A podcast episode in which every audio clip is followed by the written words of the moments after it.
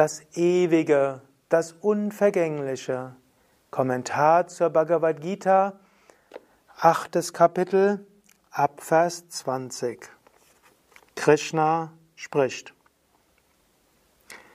Parastas matu bhavonya vyakto vyaktat sanatanaha yasa sarveshu bhuteshu nashyatsu navinashyati. Wahrlich, es gibt etwas, das höher ist als das Nicht-Manifeste, ein anderes Nicht-Manifestes Ewiges, das nicht zerstört wird, wenn alle Wesen zerstört werden. 21. Und das, was das Nicht-Manifeste, das Unvergängliche genannt wird, das gilt als das höchste Ziel. Wer es erreicht, kehrt nicht in diesen Samsara, in diesen Kreislauf von Geburt und Tod zurück.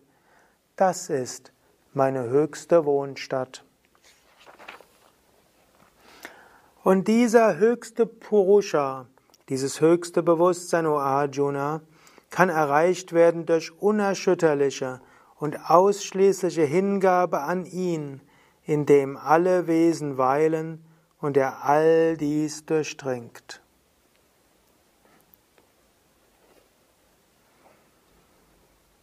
In den vorigen Versen hat er gesprochen von Geburt und Tod.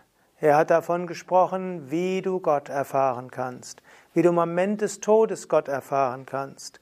Er hat aber auch gesagt, wenn du nicht im Moment Gott erfahren kannst, dann wirst du dich wieder inkarnieren. Und auch die Welten kommen und gehen. Und am Ende eines Zeitalters kommt die Welt, absorbiert sich in der Kausalwelt und von dort manifestiert sie sich wieder. Jenseits der Kausalwelt ist das unvergängliche Brahman. Dieses gilt es zu erfahren. Das ist auch wieder eine Jnana-Yoga-Betrachtungsweise. Gehe über alles Relative hinaus, über das Relative des Kommen und Gehens.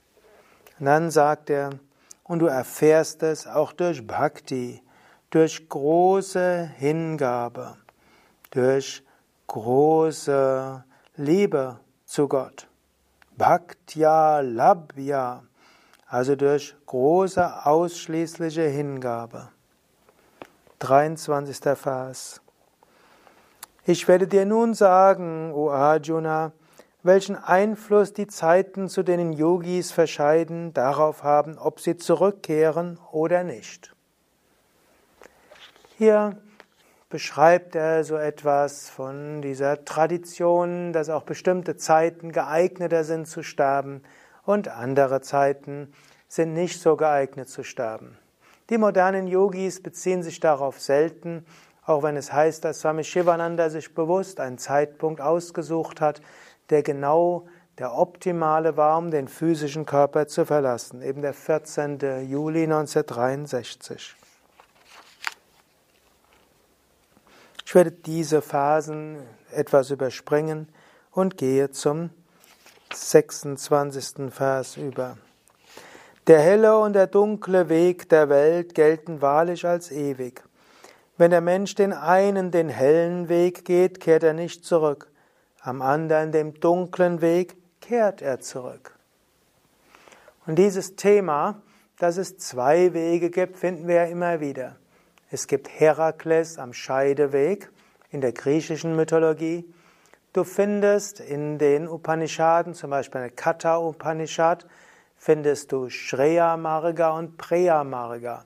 Shreya Marga der Weg des Guten, Preya Marga der, der Weg des Angenehmen. Wenn du den Weg des Angenehmen gehst, wo du deine Wünsche erfüllst, wo du dafür sorgst, das zu tun, was du magst, wenn du so einfach so dein, ja, deinem Geist folgst, kehrst du immer wieder zurück. Und es gibt dort mal schöne Zeiten und mal weniger schöne Zeiten, mal Vergnügen, mal Schmerz, Geburt und Tod. Wenn du dauerhaft im Glück sein willst, musst du Shreya Marga gehen, den Weg des Guten. Krishna nennt ihn hier Shukla, den Weg des Hellen, den Weg zum Licht. Und das ist das, was Krishna in der Bhagavad Gita lehrt. Und das ist eben nicht der Weg, wo du einfach tust, wozu du Lust hast. Es ist nicht der Weg, wo du einfach deinem Geist folgst. Es ist zwar schon der Weg, wo du deiner Svarupa, deiner tiefen Natur folgst, aber es ist der Weg, wo du deine Wünsche überwindest, wo du deinen Geist ruhig bekommst, wo du dich auf Gott ausrichtest, Gott alles hingibst, wo du deine Verhaftungen aufgibst. Abhyasa übst beständige Praxis. Und auch wenn es schwierig wird und auch wenn du öfters mal stolperst, geh diesen Weg weiter. Dieser Weg führt zum Glück. 27. Vers. Um diese beide Wesen, Wege wissend, o Arjuna, geht kein Yogi in die Irre. Daher sei zu jeder Zeit fest im Yoga. Und öfters stehst du vor einer Entscheidung, wie auch Arjuna ja eigentlich vor einer Entscheidung steht, das ist ja der Beginn der Bhagavad Gita. Und dort kannst du dann überlegen, welcher Weg führt mich in die Freiheit, in die Gottverwirklichung, in die reine Liebe. Und welcher Weg führt mich in die Begrenzung, in die Verhaftung und in die Dunkelheit? Und oft ist es der Weg in die Dunkelheit, in die Verhaftung, in die Wunscherfüllung, der bequemer ist, der angenehmer ist. Gehe diesen nicht. Gehe den Weg, der zum Licht führt. Und der ist nicht so einfach, mindestens nicht dauerhaft. Und wenn du zwischendurch gestrauchelt und gestolpert bist, gehe wieder den Weg zum Licht. Nicht immer ist es einfach, sonst könnte die Bhagavad Gita ja hier aufhören. Krishna spricht ja zehn Kapitel weiter. Nicht immer ist es einfach zu erkennen, welcher Weg ist denn der Lichtweg. Aber mindestens sei dir bewusst, in jedem Moment, wo du entscheiden kannst, kannst du entscheiden, Weg des Lichtes oder Weg der Dunkelheit. Gehe den Weg des Lichtes. 28. Vers. Über jede Frucht, jeden Ertrag, die, wie es in den Schriften heißt, das Studium der Veden bringen soll, das Ausführen von Opfern, das Üben von Askese und Geschenke, geht der Yogi hinaus, da er dies weiß. Und er gelangt zur höchsten ursprünglichen Wohnstadt, die ohne Anfang und ohne Ende ist. Wenn du in der relativen Welt bleibst, dann gibt es ein Kommen und ein Gehen. Mal ist es schön, mal weniger schön. Angenommen, du tust gute Werke, um belohnt zu werden, damit andere dich anerkennen, dir einen Gefallen zurücktun oder du gutes Karma bekommst, magst du das bekommen, dann hast du Vergnügen und nachher kommt wieder Schmerz. Und wenn du nur deine spirituellen Praktiken übst oder Yoga-Praktiken übst, oder Askesepraktiken übst, um gesund zu werden oder um Anerkennung zu bekommen, um vor anderen zu prahlen, wie gut du bist, dann magst du gesund werden und du magst auch Anerkennung bekommen. Aber was gesund ist, wird auch krank. Wo Anerkennung ist, kommt auch wieder Tadel. Es ist nicht dauerhaft. Und wenn du spirituelle Schriften liest und wenn du Schriften studierst, um nachher gute Vorträge geben zu können, tolle Artikel zu schreiben, bewundert zu werden, dann magst du bewundert werden. Aber aus Bewunderung kommt irgendwann etwas anderes. Sei dir immer bewusst, es gibt den Shukla Marga, den hellen Weg, und es gibt den dunklen Weg. Gehe den hellen Weg, zum Licht in jedem Moment. Und auch wenn du spirituell praktizierst, reinige deine Motive. Swami Shivananda hat immer wieder gesagt, scrutinize your motives. Immer wieder analysiere deine Motive. Überlege, praktiziere ich aus der Reinheit heraus?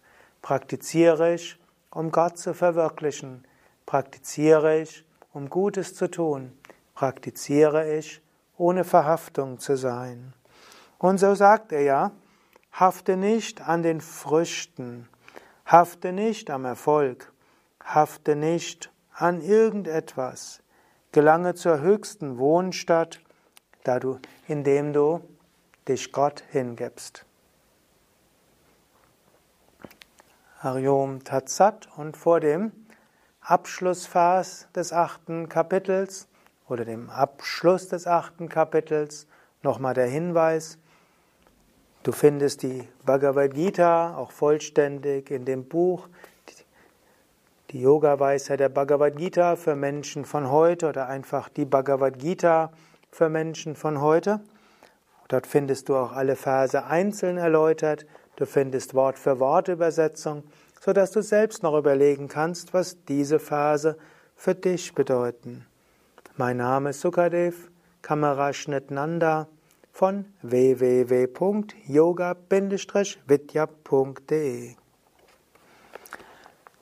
Hariom Tatsat iti Srimad Bhagavad Gita Supanishatsu Brahma Vidyayam Yoga Shastre Shri Krishna Juna Samvade Akshara Brahma Yogo Namashtamodhyayaha so endet in den Upanishaden der glorreichen Bhagavad Gita, der Wissenschaft vom Ewigen, der Schrift über Yoga, des Dialogs zwischen Krishna und Arjuna, das achten Kapitel mit dem Namen der Yoga des unvergänglichen Brahman. Strebe nach Brahman, gehe den hellen Weg zu Brahman, verhafte dich an nichts. Richte dich auf Gott aus, praktiziere und gib alles Gott hin. So wirst du Brahman erfahren. Hariom Tat Sat.